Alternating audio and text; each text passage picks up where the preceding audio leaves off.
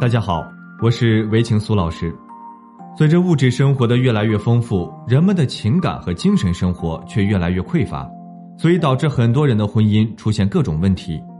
希望通过我们的案例讲述与分析，帮助大家能从中学到一些经验以及方法，来更好的维护自己的婚姻，让生活更幸福和谐。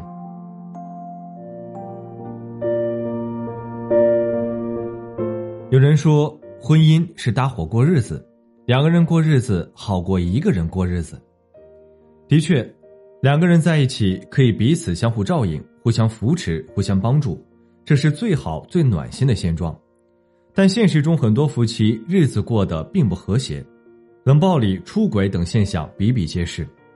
婚姻倦了、厌了，两个人就不会在一起好好沟通，没有沟通的婚姻很快就会出问题。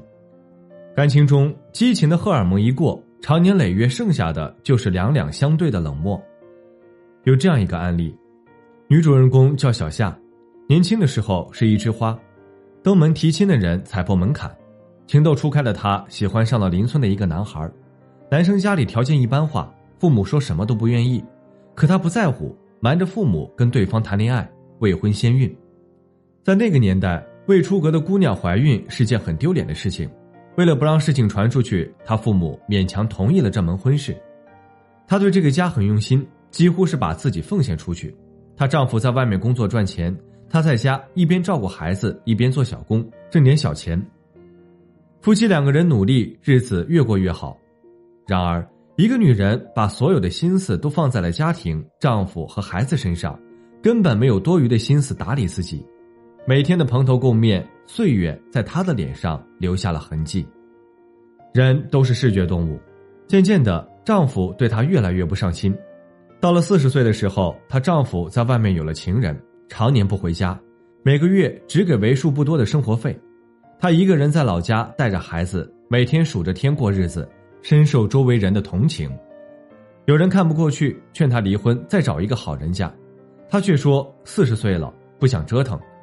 也有人甚至直接斥责她丈夫没有良心，她却振振有词地说他们的家务事旁人管不着。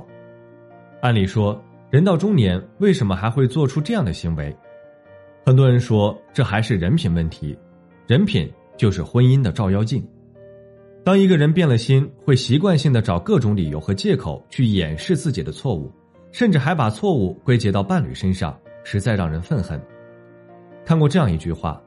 婚姻就像是爬山，两人相依相伴，双手紧握，互相拉扯着上山。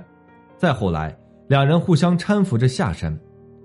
婚姻的沿途中会遇到很多美丽的风景和有趣的人，但我们不能忘了自己的责任和使命。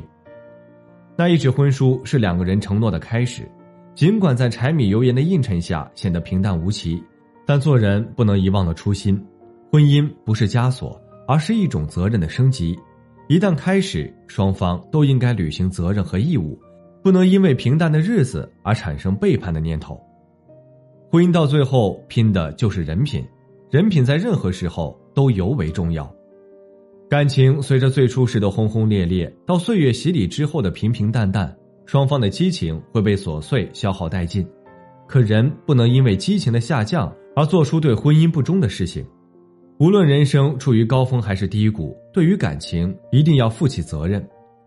年轻的时候不把婚姻当回事，不懂得珍惜，等到老了，身边怎么可能有一个知冷知热的人陪伴？俗话说：“少年夫妻老来伴。”年轻的时候好好经营婚姻，到了老年时期才能体会互相帮助、互相扶持、互相陪伴的重大意义。好了，今天的分享就到这里。如果您还有其他婚姻情感方面的问题需要咨询，可以在简介中查询添加我，我都会耐心为您解答。